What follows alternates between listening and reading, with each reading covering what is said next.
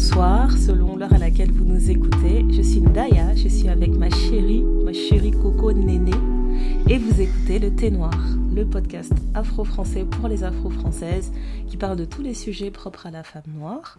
Et aujourd'hui, on prend euh, une, tasse de, une tasse de thé à la menthe, thé vert à la menthe, pour bien rester réveillé et euh, parce que c'est bientôt le coughing season, donc il faut qu'on reste au chaud en fait. Voilà.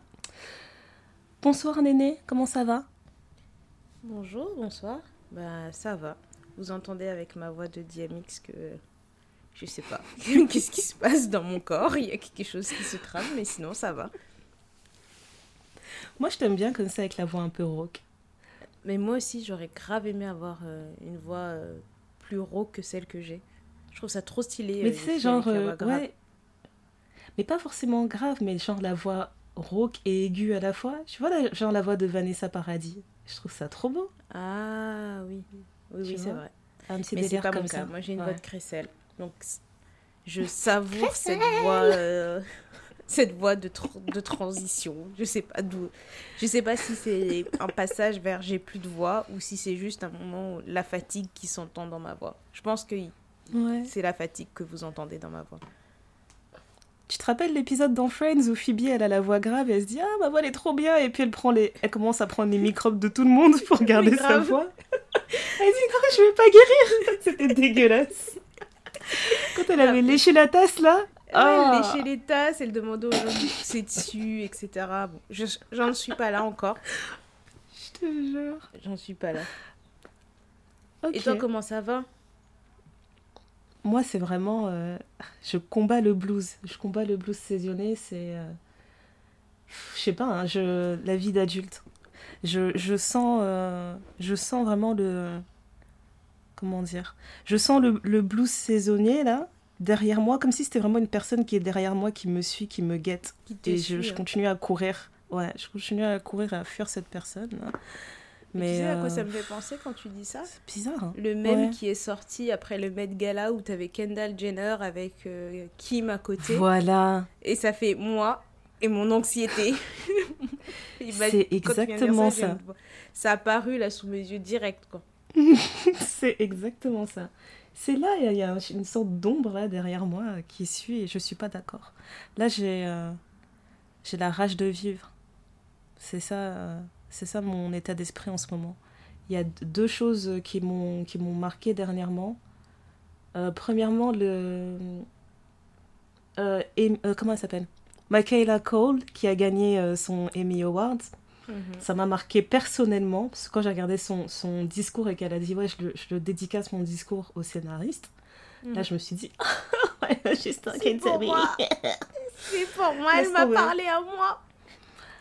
Et euh, ouais, je me suis dit, enfin, ça se trouve, ça a dû toucher des milliers ou des millions de personnes de la même manière, mais c'était vraiment le, le, coup de boost dont j'avais besoin. Ça faisait trop longtemps que j'avais du mal à, à, à écrire, j'avais du mal à, à, croire en ce que j'écrivais, et ça m'a vraiment donné euh, un, un, boost, mais vraiment le, le, genre de boost, genre coup de pied aux fesses. Et allez, maintenant tu, tu fais ce que tu as à faire. Et en plus, moi, je, je suis très. Euh, je crois vraiment en la. En, en la destinée en fait. Je me dis mhm. tout, je, suis persuadée qu'il y a un truc en fait, un destin tout tracé et que c'est soit tu décides de le suivre ou soit euh, soit tu l'embrasses, tu vois, tu l'empoignes. Et il y a des mhm. moments en fait où quand ça va pas, et eh ben je sais délibérément en fait que je suis pas en train de suivre ce qui est ce qui a déjà été tracé pour moi. Et quand j'ai entendu son discours, je me suis dit on a gagné, on a gagné, on va continuer à gagner. Ça m'a trop fait du bien. Et après pour le mauvais côté, ben malheureusement, euh, j'ai encore appris un décès. Et euh, là, c'est c'est violent. En fait, j'ai perdu euh, une, cousine, enfin une amie d'enfance, parce qu'il n'y a pas de lien de sang, mais une cousine avec qui j'ai grandi, en fait, et elle est décédée d'une tumeur au cerveau à 25 ans. Et c'est un truc, apparemment, ça a été fulgurant parce que c'est. En fait, ça a à peine été diagnostiqué qu'elle était déjà en train de partir. Donc, euh, ouais, voilà pour les, pour les news. C'est pour ça que je me dis vraiment là, en fait, je trouve pas de meilleure phrase, en fait, pour dire, euh, pour parler de mon humeur. C'est là, j'ai la rage de vivre. Je j'ai pas d'autre terme. Voilà. je, je sais pas quoi dire du coup. Ouais, ben, pareil. Je sais pas quoi dire de, de plus en fait parce que. Enfin, c'est vraiment ça. en plus, on l'a évoqué dans, dans l'épisode précédent. On parle un peu du, de notre rapport à la vieillesse et comment chaque chose peut nous affecter dans notre façon de vivre, euh, mhm. notre âge et des choses comme ça. Et là, tu te rends compte que ben, elle a que 25 ans, quoi. Que 25 ans, ouais, je me... Elle a que 25 ans, elle est partie, donc... Euh, tu pars, je sais pas ce que tu laisses. les choses en perspective un peu. Ben, clairement, moi, ça m'a remis... Euh, ça... Enfin, je sais pas si ça m'a remis des choses en perspective, parce que déjà, mon rapport à ça, il est, il est terrible. Mais ça me fait mhm. penser, il y a quelques jours, je voyais des tweets passer sur des filles qui ont la vingtaine et qui qui parlait de. En gros, qui disait Ah, vieillir c'est nul, vous êtes des vieilles, vous faites ça, vous êtes des vieilles, vous dites ça. Je me dis Franchement, meuf, entre choisir euh, mourir jeune et juste vieillir, il n'y a pas photo. Il mhm. n'y a pas photo. Je... Ouais. Moi, je préfère vieillir. Oh, franchement. voilà. Mais euh, voilà, c'est pas le thème, euh, c'est pas du tout le thème de l'épisode là. Mais pas du tout. Pas du tout. Mais comme on vous dit comment on va, ça fait partie ça fait partie de la vie. Voilà. Et euh, ben, on fait ça en toute transparence. Hein. Il y a des moments où on est très très haut, on, a, on est du super bonne humeur et vous l'entendez quand, quand on commence les épisodes sur les chapeaux de roue, où mhm. ça part dans tous les sens et voilà. Et puis il y a des moments aussi, c'est un, peu plus, euh, c'est un peu plus difficile. Donc, euh, Néné, je te kiffe trop. Tu me fais trop rire avec tes expressions. on commence sur les chapeaux de roue, des conversations à bâton rompu. ah, j'en peux plus. Non, mais franchement. Madame, j'ai du vocabulaire. je te jure, t'as toujours des expressions. Française. Tu peux pas faire une euh, phrase sans sortir des expressions, ça me bute. Eh ben écoute, challenge accepté. c'est impossible. Non mais tu vas perdre, cherche même pas, tu vas perdre. à bâton rompu. Madame à bâton rompu. voilà, très bien. Du coup, l'automne est là. Ouais. Euh, les feuilles commencent à tomber, le paysage change, il devient multicolore, mais avec ce petit côté dramatique. C'est Bélec, hein. je t'écoute bien là. on se croirait dans les films de l'après-midi sur TF1. Je te jure. Euh, c'est vraiment une ambiance particulière, quoi, parce que là maintenant on se rend bien compte que l'été est fini. C'est fini de porter des micro-shorts. Euh, de balancer ses cheveux au vent, de se dire c'est pas grave si j'ai pas de pull, je vais rester en terrasse jusque pas d'heure. Là, il te faut un pull, une écharpe, un manteau, un parapluie, des bottes Il faut tresser ton afro parce que sinon elle va, elle va juste tomber. Elle va subir le froid, elle va tomber. Laisse tomber. L'attitude change, on range les vêtements d'été, on sort les vêtements d'hiver. Et on va aborder aujourd'hui un sujet, euh, ça fait un petit moment hein, qu'on souhaite l'aborder. Euh, alors, on va parler d'argent. Vous savez qu'on aime l'argent. Et là, on va parler des 100 patates 100 patates Beaucoup de sous. 100 patates, 100 patates, 100 patates. Euh, on va parler des sous, on va parler des sous euh, dans sous tous leurs aspects, comment gagner plus de sous, comment, comment peut-être épargner, notre rapport un petit peu à l'argent. Et euh, moi, je me souviens que je regardais beaucoup les séries, euh, bah, les séries américaines hein, quand j'étais plus jeune, etc. Et j'imaginais qu'à 25 ans, tu étais pété de thunes, tu pouvais te payer un appart de, de 100 mètres carrés en plein Paris. ouais, c'était trop facile. Ça permettait de payer tes loisirs, avoir ta grosse voiture. Friends nous a menti. quelle autre série? Sex and the City aussi nous a menti. ouais. Et et moi, je regardais beaucoup euh, The L Word aussi. J'adore cette série. Euh, et je trouve qu'ils ont un rapport un peu plus réaliste parce que je trouve qu'on cite quand même beaucoup Insecure dans notre podcast. Oui, c'est vrai, il faut arrêter quoi. Euh, voilà. J'essaie de trouver quelque chose d'autre. Mais je trouve que dans The L World, le, rapport à l'argent, tu vois bien qu'il y a certaines personnes qui ont une situation financière plus aisée, mm-hmm. de par leur, leur, leur famille ou parce qu'elles ont fait de bonnes études et qu'elles ont de bonnes opportunités mais tu vois aussi le, le fait que bah, parfois c'est plus difficile parce que tu perds un job, parce que tu as fait une erreur ou des choses comme ça. Et euh, la nouvelle, enfin la, la nouvelle version de la série qui est sortie l'année dernière ou il y a deux ans, mhm. je trouve qu'ils reprennent très bien ce, ce comment ça s'appelle? Je perds mon mot là. ce, rapport à l'argent, en fait, dans la série, je trouve que c'est bien. parce que tu n'as plus le droit de faire des expressions. Mais euh, oui, parce que tu m'as mis un coup de pression. Franchement, euh, tu m'as mis un coup de pression. Sois toi-même. Euh. Hein c'est un safe space ici. mais, mais du coup, voilà, je, je, me rends compte que je préfère des, des séries avec un, un rapport un peu plus réaliste au monde. Euh, je me souviens sur les réseaux, quand Émilie Paris est sortie, tout le monde était offusqué en disant Mais c'est quoi cette vie parisienne qu'elle vit euh, Enfin, nous qui sommes parisiens. Ouais, c'était hilarant. Mais je pense que c'est fait exprès parce que euh, avant que cette série sorte, à chaque fois que tu voyais des, des personnes qui n'ont clairement jamais été juste en France parler de Paris, tu mhm. rigolais. Ils s'imaginaient que tout le monde vivait une vie de bourgeois avec, avec des appartes dans le marais ou je sais pas quoi. Enfin, c'était trop drôle. Quand tu vois les Américains te montrer des photos de ce qu'ils imaginent de Paris, ça doit être, je sais pas moi, le, le 5% caché de Paris, quoi. réservé aux riches. Exactement. C'est trop. Oui. Ça, ça ressemble pas à ça du tout. Du coup, on s'est dit euh, qu'on allait vous parler de d'argent, de, comment on, vit ça, quel, si on, on s'est fixé des objectifs, si euh, comment on envisageait notre vie plus tard. Enfin, ouais, voilà. Euh, on va aller vous allez nous découvrir sur le plan financier.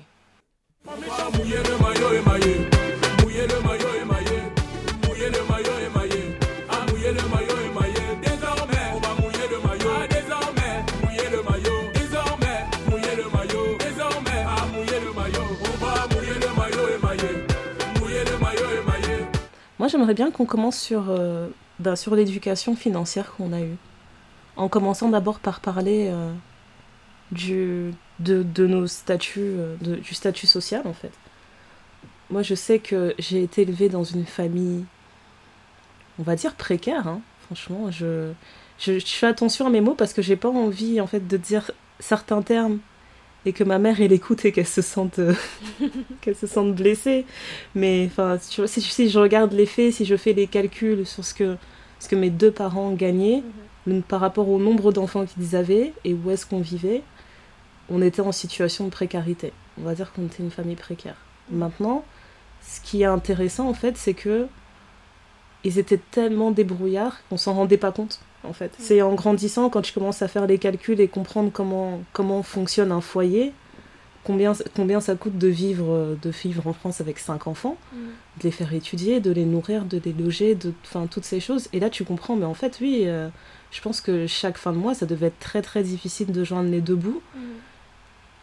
Et euh, ouais, si je, si je, je parle de mon, de, du statut social dans lequel j'ai grandi, c'était ça. Après, euh, l'éducation financière que j'ai eue, elle est très complexe. Elle est très très complexe. Parce que euh, je, vais, je vais faire un truc comme, euh, comme notre ami Charme. Je vais remonter à... à... je vais remonter à la commencer de tous les temps.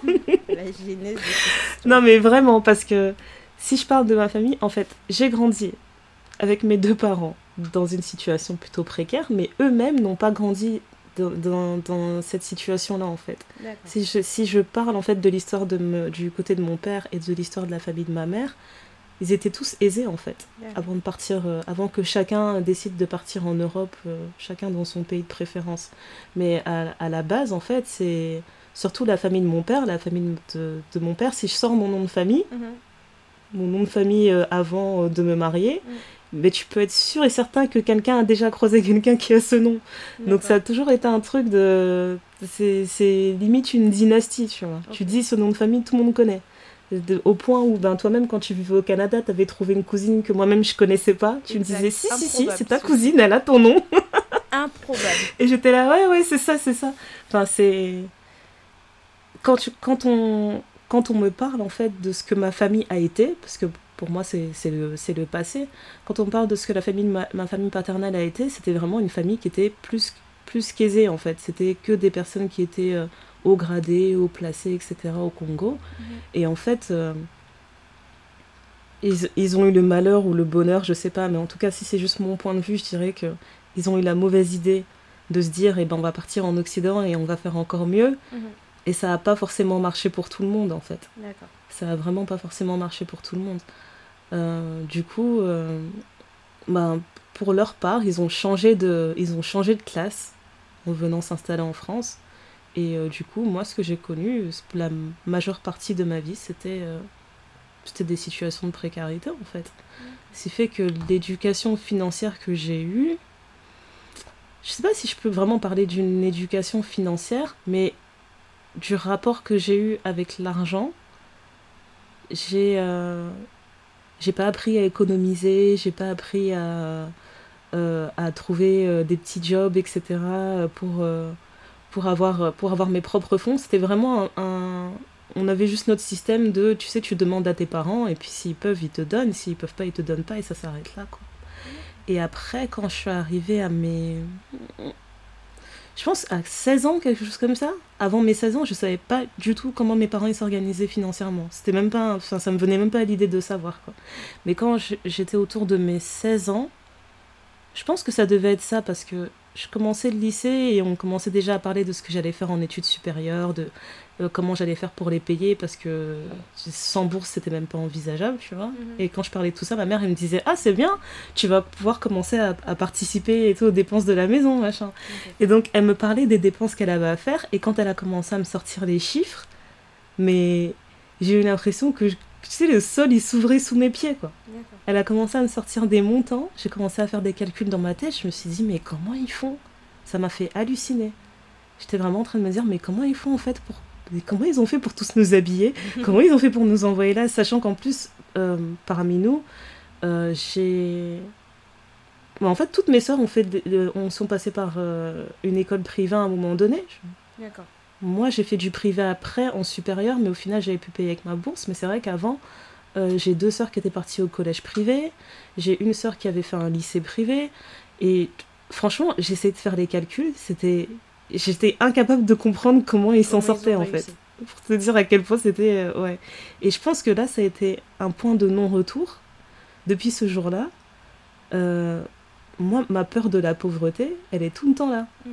Et je, me demande si c'est pas un truc qui est lié. Euh, je, pense que c'est un truc qui est lié en fait à la, à la classe sociale dans, la, dans laquelle tu as grandi.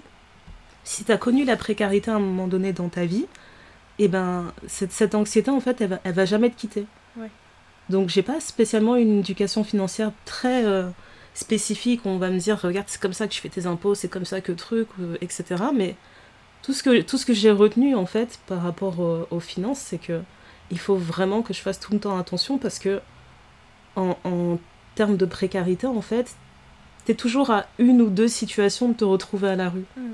C'est la, la, sensation que j'avais en fait. Et jusqu'à aujourd'hui, ça me, ça me suit. Hein. Je pense pas que je suis à une ou deux situations de me retrouver dans la rue, mais je pense, je me rends compte que c'est tellement simple. C'est tellement simple de finir à la rue. Ouais, on se rend pas compte en fait. On se dit juste que. Tu sais, avant, je pensais que les, les SDF c'était des gens désaxés, mais en fait, non, il suffit de rien pour peu que, je, que mes parents, enfin, euh, je touche du bois, mais imagine euh, mes parents partis, euh, avaient quitté ce monde plus tôt que prévu, mm. et ben j'aurais pu facilement me retrouver dans une autre situation. Enfin, t'es toujours, es toujours à la limite de, du, du, drame, quoi. en tout cas, moi, c'est comme ça que, que j'ai. Ouais, c'est comme ça que mon rapport à, à l'argent s'est créé. Donc je dirais que c'est ça.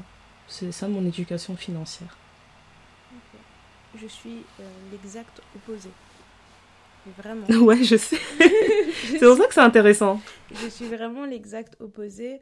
Et si on reprend même avant moi, même mes parents, en fait, mes, mes deux parents sont issus de foyers très pauvres au Congo. Euh, euh, ah ben, même pauvre, c'est même c'est même un grand mot, tu vois, parce qu'ils avaient vraiment ils avaient vraiment rien, quoi. Et, euh, et, en fait, euh, ce qui s'est passé, c'est que ma mère a fait des études universitaires. Euh, c'était quelque chose d'hyper important pour mon grand-père qu'elle fasse ces études-là, etc. Et puis tous les autres derrière. Enfin, mon grand-père ne savait ni lire ni écrire. Et c'était hyper important pour lui que tous ses enfants fassent des études universitaires et qu'ils aient une certaine situation sociale. Donc, pour un homme qui sait pas lire, qui sait pas écrire, qui c'est un autodidacte, il a fait de la menuiserie, euh, il a envoyé ses huit enfants à la fac. Et ma mère, elle était à l'internat, donc il payait une école privée. Enfin, je pense qu'il a payé l'équivalent d'une école privée pour chacun de ses enfants. Euh, du côté de. Ah ouais. Franchement. Du... Et ma... par contre, ma grand-mère savait lire et écrire, elle était enseignante. Donc c'est pas non plus un très très gros salaire, quoi. Euh, et du côté de mon père, mon grand-père était maçon et ma grand-mère, elle avait euh, ses... enfin, elle agricultrice, on va dire. Parce qu'elle avait ses plantations, elle vendait sur le marché, des trucs comme ça, donc c'est pas non plus un de très gros salaire. Et arrivé là, euh, j'ai deux parents qui ont fait l'université, j'ai mon papa euh, qui a une très bonne situation financière et ma mère aussi finalement. Et euh, mon père évolue dans le monde médical, ma mère était en, en, en comptabilité, gestion, et par la force des choses, elle, elle, est, elle s'est retrouvée dans le monde médical mais c'était pas du tout sa formation, sa formation de base. Et nous, en grandissant, surtout Enfin, je pense qu'on on était des nouveaux riches et euh, on, avait, on a une situation financière assez aisée.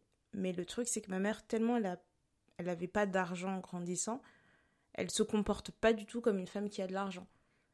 Et donc moi, je passe mon temps à lui dire, je lui dis, mais maman, t'as de l'argent, tu peux te permettre. Enfin, s'il faut aller négocier un truc qui coûte 5 euros, elle va te négocier un truc de 5 euros. Enfin, elle peut se permettre. Mais euh, elle, a, elle, a, toujours ses réflexes de... Euh, il faut qu'elle fasse attention. Elle, compte, elle sait exactement combien d'argent rentre sur son compte, exactement combien sort. Si euh, sur ce mois-là, on va dire, elle a 150 euros de loisirs, elle va pas aller à 151 euros. Au contraire, elle va peut-être même juste rester à 120 en se disant les 30 euros, on euh, on sait jamais. Et ça, du coup, elle te l'a transmis? Et... Pas du tout. je suis la fille de mon père. je, je balance l'argent euh, left and right. je... it up. Et je... Exactement. Mais ça, c'est sa plus grande crainte. Mon père, lui, il, il, a, il a accès à... Il gagne bien, enfin très bien sa vie. Et, et lui, au-delà du fait qu'il soit dépensier, il est ultra généreux. Il donne à la terre entière. Et, et ça, euh, ma mère, euh, depuis toujours, c'est son gros combat, quoi. Parce qu'elle dit, mais c'est pas possible, on peut pas vivre comme ça. Ils arrivent à faire des économies, ils arrivent à avoir de belles choses, etc. Mon père va plus facilement entrer dans un magasin, craquer sur un truc et dépenser 300 balles que ma mère.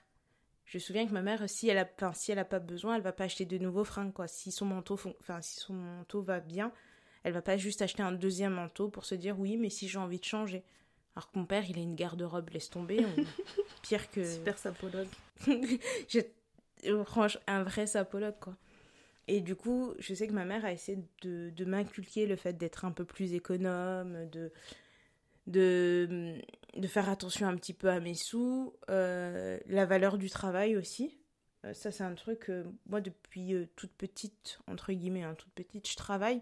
Ça veut dire que je faisais des babysitting quand j'étais gamine. je donnais des cours à un, des copains de, de, mon petit frère qui galérait en lecture, en maths. deux fois par semaine, j'allais chez lui pour l'aider à faire ses devoirs, pour l'entraîner, etc. J'étais payée pour ça aussi.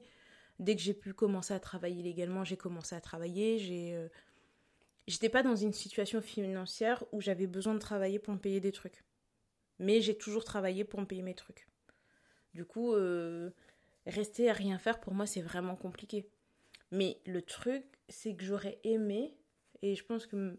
Ou alors j'ai pas bien compris le message, ou euh, ma mère m'a pas bien expliqué, mais je me dis que si j'avais eu une meilleure éducation financière, j'en serais pas là où je suis aujourd'hui. Je pense que j'aurais pu être beaucoup mieux. Je pense qu'elle a, a grave raison. Je pense que tu serais, tu serais rentière là, à l'heure où on parle. Mais grave. En fait, euh, je me dis, euh, l'argent que j'ai gagné euh, depuis tout ce temps, si j'avais ne serait-ce qu'épargné la moitié de tout ce que j'ai gagné, tu vois les galères que certaines personnes peuvent avoir à, à 22 ans ou 25 ans pour acheter leur première maison, j'aurais jamais eu ce problème-là. J'aurais pu donner un apport, un très bon apport euh, sans souci, quoi. Parce que c'est pas, je faisais toujours plein de boulot et moi ça me dérange pas de bosser, d'être fatiguée. Euh. J'ai un but en fait, euh, je sais où est-ce que je vais, etc. Et bon, à côté de ça, j'aime bien vivre, quoi.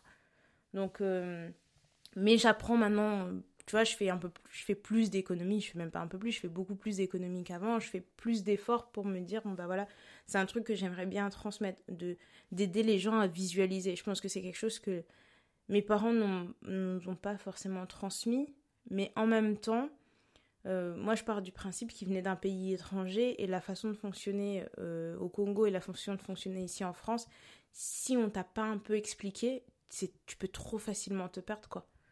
Surtout, bah, tu parlais des impôts, ou des trucs comme ça. Enfin, aujourd'hui, j'apprends encore comment remplir mes, mes impôts sur certains trucs, quoi. Parce que tu vas parler avec quelqu'un qui te dit Ah, mais tu sais que si tu déclares ça, ça, ça sur tes impôts, ça peut te faire économiser ça, ou tu peux gagner ci. Ah, ok. Bah, je savais pas. Donc, depuis tout ce temps, tu as payé des trucs que tu devais pas payer, et en fait, euh, tu aurais pu euh, faire des économies, quoi. Donc, euh, il y a toujours des petites astuces à avoir. Et maintenant que je travaille dans, dans le monde de, de la finance, bah, t'apprends encore plus d'astuces. Parce que t'as as des gens qui, euh, qui sont experts en, en placement et qui te disent Ah bah oui, mais si tu veux. Euh, truc tout bête, moi j'ai pris une assurance vie. Euh, Alors dans notre communauté, on va te dire Quoi Sans effet Déjà, ça c'est mal grave. Mais moi, déjà c'est hyper mal vu, mais je me dis le jour où je vais mourir, j'ai pas envie que ce soit un, un poids pour ma famille. Franchement. Je veux que tout euh, soit, soit pris en charge, etc. Enfin, ça. Moi, je réfléchis comme ça. Ma Dans ma vie au quotidien, c'est mais si jamais il se passe quelque chose, comment je fais? Le au cas où. Voilà. Donc, euh, c'est tu vas même tu pars en week-end, tu, tu, sais très bien qu'il va faire 30 degrés, mais tu prends quand même une tenue au cas où il pleut et qu'il d'un coup d'un seul il, faut, il fait moins 10 quoi. C'est ça. Ce qui n'arrive pas.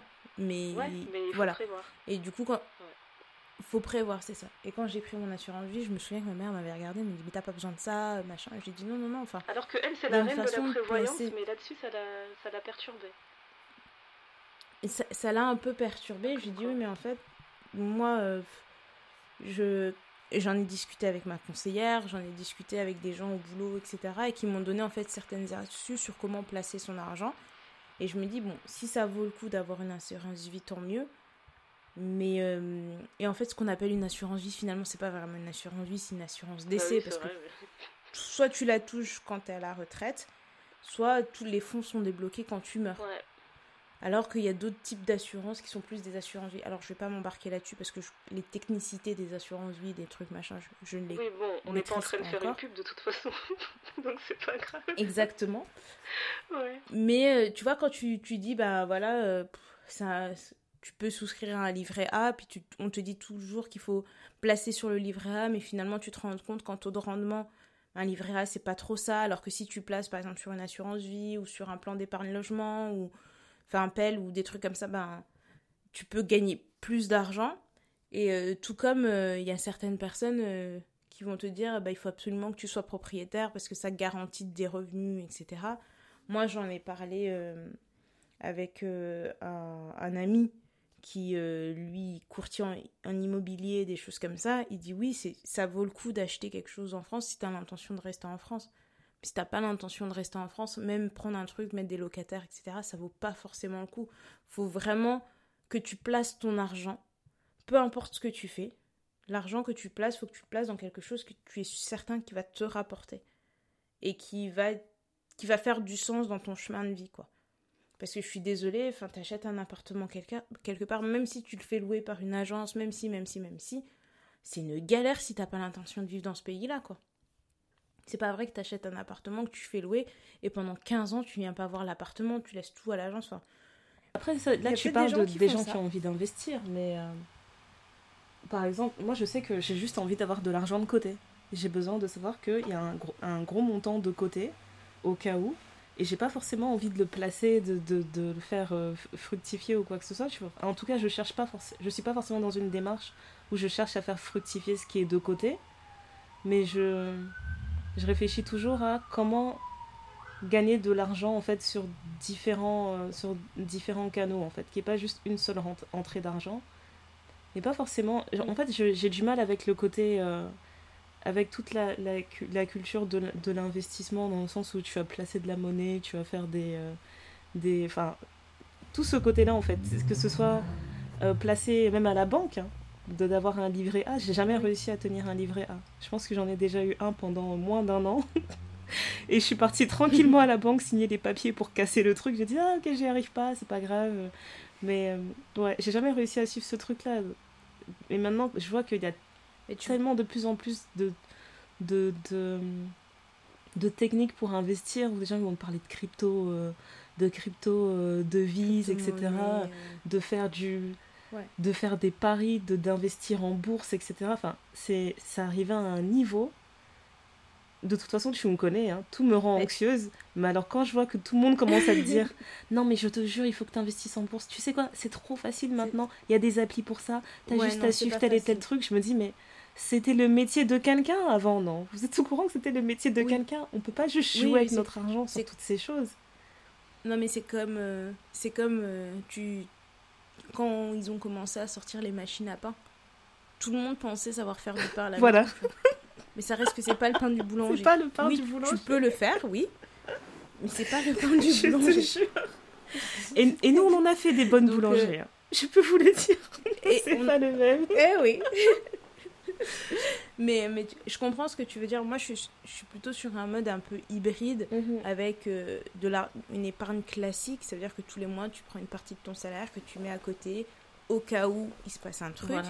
Et parfois, ça, j'ai du mal à le tenir. Je me fais des auto-pièges parce que je sais, pour moi, c'est trop facile de taper dans cet argent. Je me dis, ah, j'étais capable de le mettre de côté, je peux le refaire. Je peux le refaire, bien sûr. Donc, c'est aussi, voilà, donc aussi pour moi me discipliner, mais aussi le, le fait d'investir cet argent dans quelque chose où c'est un peu plus difficile d'aller récupérer l'argent. Moi, ça m'aide parce que si je fais pas ça, tu me connais, je vais te justifier tous mes achats. Oui, mais en fait, euh, je passais par là, j'ai vu la carte. Et ça faisait vraiment du sens, super bon. Ouais. Non, je te comprends. Non, mais franchement, le plat, il était à 150 euros. Je me suis dit, mais ça vaut le coup. C'est quand même une expérience, le cadre, le lieu. Voilà. C'est la compagnie. Mais je vois ce que tu veux dire. Il y a plein de choses qui marchent quand même par la ruse quand tu veux économiser. Parce que, rappelle-toi, quand on regardait. Euh, il y avait une période où on regardait beaucoup de vidéos euh, sur YouTube d'autres personnes qui racontaient comment elles faisaient leurs économies, comment elles géraient leur budget, etc. Et tu avais cette fille, euh, une américaine en fait, qui a travaillé à l'armée et en gros elle expliquait que à chaque fois qu'elle montait en grade, elle continuait à utiliser en fait le même salaire qu'elle avait euh, quand elle a commencé dans la boîte et elle ah mettait toujours de plus en plus de côté en fait, en vivant toujours sur le même mhm. budget. Et du coup, c'est vrai que moi, depuis que j'avais vu ce truc-là, j'essayais toujours de faire ça. Et je suis arrivée à un point où des fois je suis en mode de survivalista, tu vois. Mon salaire il tombe et je me dis, euh, là je, je, mets tout de côté et je laisse le strict minimum du strict minimum, genre le transport, les trucs, la base de la base.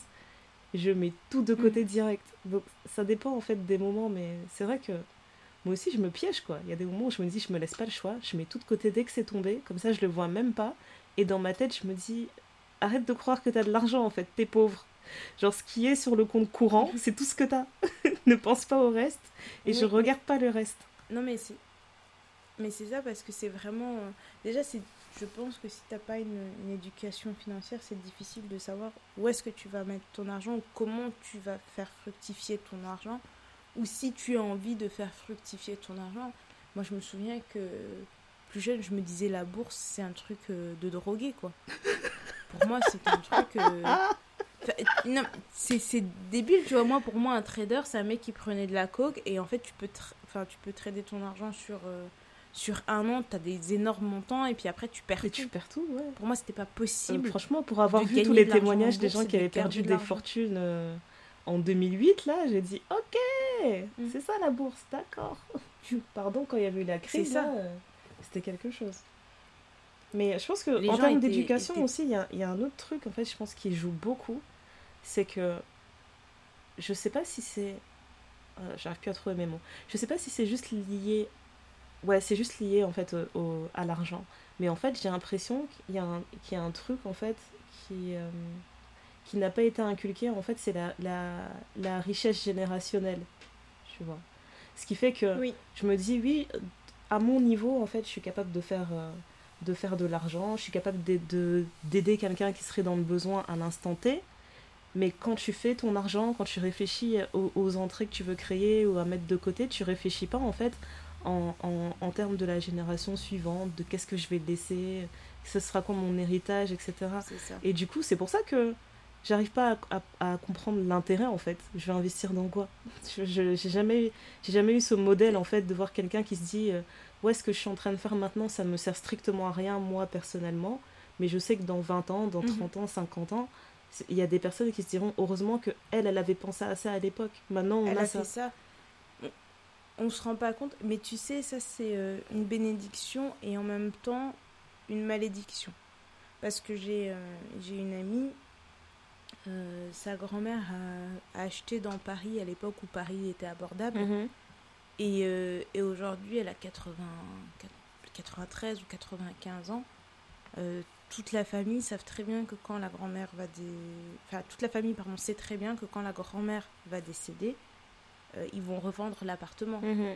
l'appartement est place des Vosges euh, je pense que c'est 90 ou 110 mètres carrés place des Vosges ils disent mais même si l'appartement est très beau on n'a pas les moyens de payer pour cet appartement ouais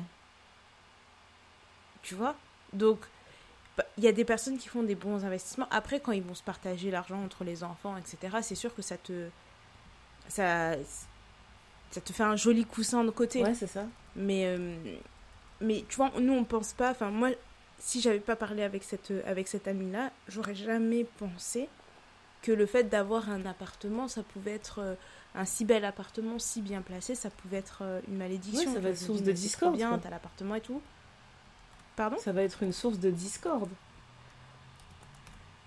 Bon, ils en ont discuté, tout le, enfin, tout le monde avait la tête à peu près ah, sereine, le testament est plutôt clair. tant mieux. Mais, euh, mais ce que je veux dire, c'est que c'est un truc auquel tu penses pas. Mais après, tu te dis, mais oui, effectivement, il faut payer les taxes. Il faut payer les taxes sur cet appartement. Faut... Enfin, il y a tout un truc, et quand tu commences à faire le calcul, tu te dis, mais même si les enfants et les petits-enfants se cotisent, ça reste un énorme trou dans le budget, quoi. Mhm.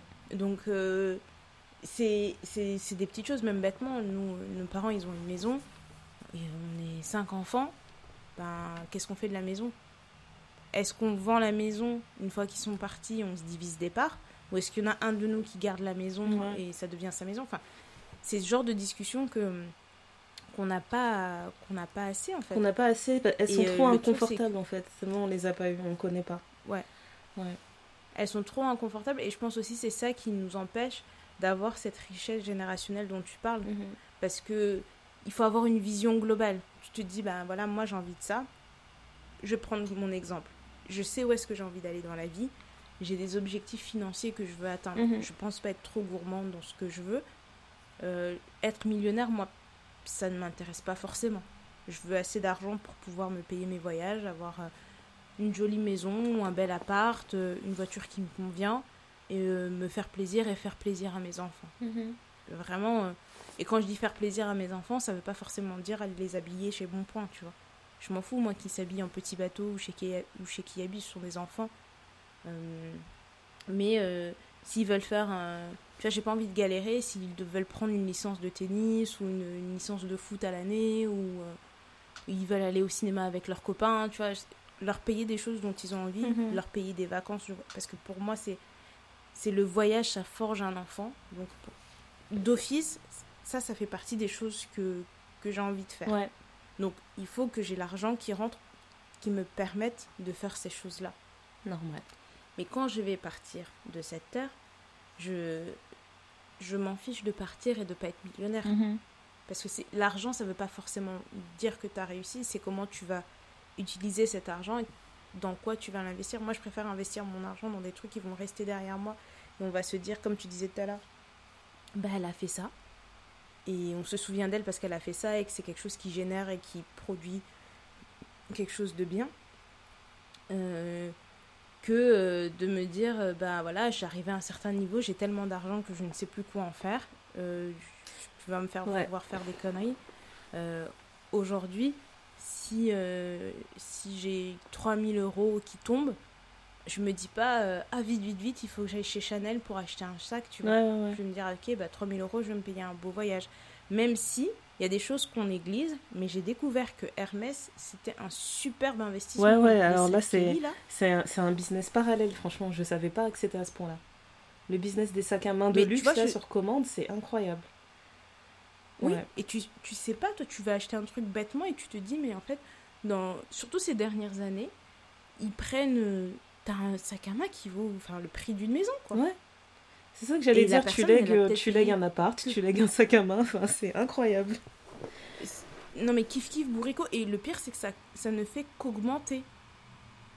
Et tu vois, c'est des choses sur lesquelles on néglige. Moi, si demain, je vais chez Hermès, je ramène un sac Hermès à la maison, ma mère, elle va me dire T'es sérieuse, t'as acheté un sac Hermès? Ouais, franchement. Elle va se dire Mais cet argent dans ce sac.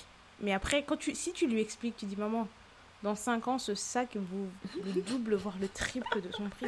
Non, mais il y a quelqu'un qui peut venir comme ça et négliger ton sac. Quelqu'un va faire le tri dans ta maison, il va dire ce sac-là, il est pas bon, on jette, on donne. enfin, ça me dépasse, moi. C'est comme les gens qui, achètent des, qui achètent des montres de luxe, ça me dépasse. Je me dis, mais t'as vu comment c'est fragile, comment c'est petit? Je pourrais... C'est vraiment un truc, tu vois, mon rapport avec l'argent, je pourrais jamais mettre autant d'argent dans un truc comme ça. Et de toute façon, moi, ma façon de dépenser, je dépense dans la nourriture sans compter. Le reste, je compte au centime près. je compte tout au centime près. Tout ce qui va sortir de ma poche, ça va me faire mal. Par contre, si j'ai acheté à manger, on peut. Toi-même, t'as vu, hein, quand on va dans des restaurants, etc. Mm. Même si on va payer des 200 balles, 300 balles la note, je veux dire non, si j'ai bien mangé, ça m'est égal. Ça, m'est vraiment égal. Mais non.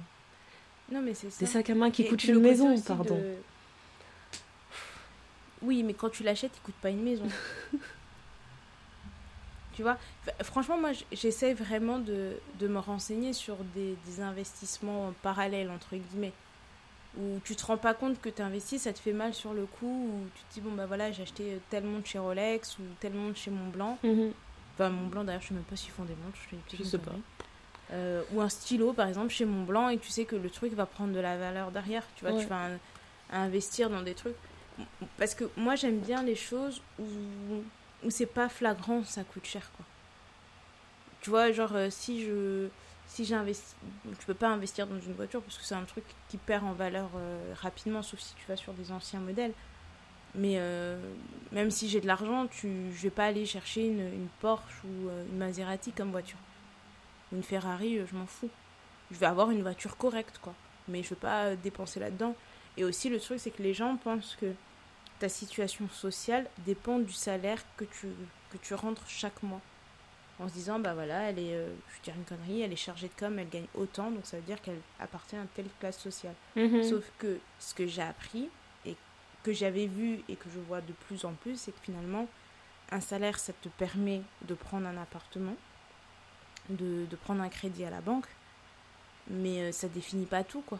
Parce que tu as ton salaire officiel, pour ceux qui veulent. Hein. Il y a des gens qui se contentent de ça, d'avoir juste le salaire qu'ils ont euh, euh, par leur travail. Et puis tu as, le, le, as les salaires non officiels, où, alors on parle pas de faire du deal, mais euh, le, le, salaire où, bah parce que tu vas avoir une passion, par exemple tu as une passion de faire des gâteaux et on te paye les week-ends pour faire des gâteaux pour des anniversaires ou des choses comme ça. Voilà.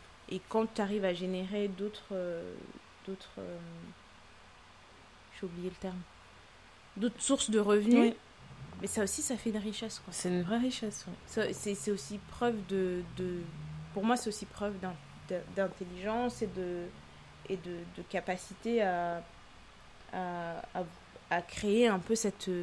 ta richesse, je sais pas comment le dire. non, mais c'est le bon terme en fait, parce que ça veut pas forcément dire argent, richesse en fait. Mais euh, je, je vois ce que tu veux dire pas je sais que dans notre entourage il y a des personnes qui qui ne sont pas forcément pleines pleines aux as mais euh, mhm. quand, quand par exemple tu leur dis en fait là bientôt on va devoir débloquer telle somme elles savent trouver l'argent. Pour moi ça c'est une richesse. C'est une richesse t'as as, l'intelligence de savoir générer de l'argent quand il le faut. T'es pas forcément tout le temps euh, pété de thunes mais tu, tu sais créer l'argent tu sais où le trouver. Ça je trouve ça grave intéressant après, le, l'idéal pour moi, le summum vraiment, ce serait de pouvoir, euh, de pouvoir en fait toucher de l'argent sans avoir la sensation de travailler. Si je pouvais faire quelque chose qui me rend ah tellement, tu sais, t'es tellement passionné, t'es tellement, euh, tu t'amuses tellement quand tu le fais et t'es payé pour ça, mais alors là, mm. là, je me sentirais vraiment comme la personne la plus riche du monde. Et là, j'aurais la sensation d'avoir réussi. Pas, c'est pas, tu vois, forcément lié euh, au, montant que je vais toucher. Après, il faut pas abuser, je veux pas être payé des clopinettes pour faire euh, quelque chose qui me passionne. Mais si j'arrive à subvenir à mes besoins, euh, enfin, ouais, si j'arrive à, à subvenir largement à mes besoins en faisant quelque chose qui me passionne, c'est bon, j'ai réussi dans ma vie en fait. Mais il y aura pas forcément un. Mhm. Tu vois, ça, ça va pas se. J'aurais pas cette sensation en fait dès que j'aurais passé un certain chiffre. Je pense pas que c'est lié au chiffre. Ce serait vraiment par rapport à une certaine aisance dans ma vie en fait. Par exemple, là aujourd'hui, j'ai démarré un nouveau job. On a célébré comme il se doit parce que j'avais fait un bond dans mon salaire. J'étais trop heureuse. J'étais trop trop heureuse. Mhm. Mais euh, en soi, je pense pas en fait. Je peux pas dire maintenant que je trouve que j'ai réussi, euh, que j'ai réussi dans ma vie ou dans ma carrière parce que je continue à penser qu'en fait je fais ça uniquement pour le montant qui est écrit sur la fiche de paye et pas parce que ça, je me sens mhm. épanouie dans ce que je fais ou quoi que ce soit. C'est, ça reste quelque chose qui, qui prend 8 euh, heures dans, ma, dans chaque, de, chacune de mes journées. C'est ces 8 heures que je je peux pas passer avec ma famille, c'est 8 heures où je, que je peux pas passer, euh, je sais pas, à travailler sur le podcast, à travailler sur d'autres idées en fait qui, qui, me plaisent.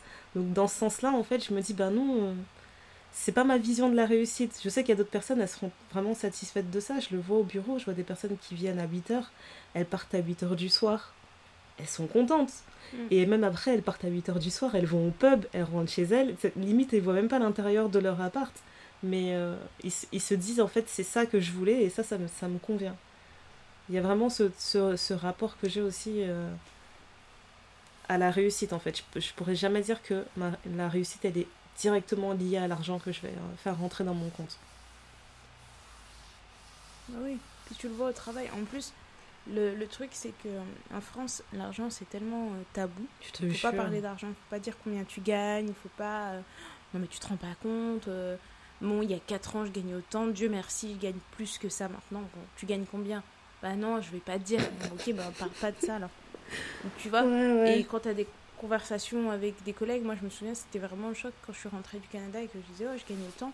Les gens, ils me regardaient, genre, mais euh, tu dis combien tu gagnes Bah oui, je m'en enfin, je m'en fiche quoi. Bah, en plus, moi j'ai toujours fait ça, hein, quand je démarrais dans un job parce que je me disais, mais tu sais, tu viens, tu viens d'arriver, tu as besoin de. ouais, ça te permet de savoir tout de suite, en fait, est-ce que je vais me casser la tête à essayer de gravir les échelons dans cette boîte-là Ou est-ce que je vais juste prendre l'expérience que j'ai besoin de prendre et partir ailleurs? Parce qu'il y a des boîtes où j'arrivais et je savais qu'il y a des personnes qui étaient beaucoup plus seniors que moi, elles me sortaient leur salaire, je me disais pardon? J'ai pardon, je ne reste pas ici, on vous respecte pas ici.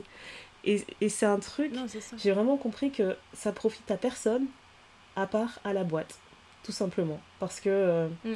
tant que personne n'est au courant de ce que, de ce que l'autre gagne, et eh ben les gens ils savent pas négocier leurs augmentations de salaire, etc. Enfin, c'est le chaos pour une, pour une entreprise, en fait, que chacun sache euh, qui gagne combien. Là, le dernier job que j'ai commencé, j'ai dit, euh, en fait, j'ai rencontré mon, comment on dit, homologue, mon homologue qui est dans une boîte à l'étage du dessus. Et, euh, et quand je lui ai dit combien je gagnais, elle m'a dit Mais t'es sérieuse? Mais elle, gagne genre 10 euh, 000 de moins à l'année, tu vois.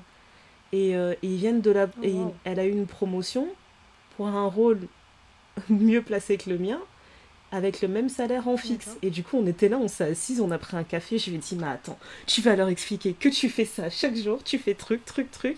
Tu vas leur sortir les, euh, les offres d'emploi du moment sur le rôle qu'ils t'ont donné, tu vas leur dire mais ça matche pas en fait. Ils t'ont donné un salaire de débutant. et en fait, il y a tellement de gens qui, le, qui ne le savent même pas en fait. Il faut juste en parler avec la bonne personne. Et elle m'a regardé genre mais elle m'a dit en fait ils m'ont dit qu'on allait rediscuter de mon rôle le mois suivant. Je lui ai dit le mois suivant tu augmentes ton salaire, tu te fais pas avoir. Elle m'a dit, mais tu sais quoi, s'ils m'augmentent pas, là, le mois prochain, je prends mon CV, je vais ailleurs. Je lui ai dit, mais tu vas aller ailleurs, ils vont t'augmenter direct. C'est ça le pire en plus. C'est incroyable. Non, c'est ça. Et puis même quand tu parles avec les gens, enfin, là, moi, j'ai un, j'ai un collègue, lui, il parle tout le temps du fait que pour son âge, il est très bien payé, que dans deux ans, il va atteindre le niveau, enfin, il va réussir à augmenter son salaire. Donc si tu l'écoutes, on dirait qu'en deux ans, il augmente son salaire de 20-30%. Mais euh, ce qui est Il fait quel tour de magie, lui, pour pouvoir augmenter autant comme ça Je sais pas. Franchement Je sais pas, mais en fait, il est sur. Euh, en fait, il a été embauché sur un poste, puis finalement, il a switché de poste. Mais le poste sur lequel il a switché, il est quand même junior. Mais je pense qu'il a des attentes salariées, salariales mhm. pardon, liées à son premier poste. Aïe. Et du coup, c'est déjà difficile. Donc, oui, effectivement, tu es très très bien payé sur ton poste maintenant. Mhm. Mais tu es encore junior sur ce poste. Les juniors qui sortent bac plus 5 euh, ne sont pas payés ce montant-là. Ouais. Donc, euh, ah, faut être réaliste. Faut mollo, être réaliste. Parce que quand ils ont switché son poste, ils pouvaient pas non plus lui descendre son salaire. Ils ont juste dit on maintient ton salaire et on, on verra comment ça évolue, tu vois. Et parfois, je parle avec des gens qui disent oh, bah, Toi, tu as de la chance, dans ta boîte, ils peuvent augmenter les gens de 5% sur une année, de 6, 7, voire 10%. Euh, bah, dans ma boîte, euh, les gens, on les augmente chaque année de 1%. Ouais. Et je lui dis mais 1%, pour 1% c'est quoi? Enfin, Tu le sens même pas 1% pour aller où? Bah, Il y avait une boîte euh, où j'avais bossé à Londres où c'était comme ça. C'était pas 1%, c'était 5%.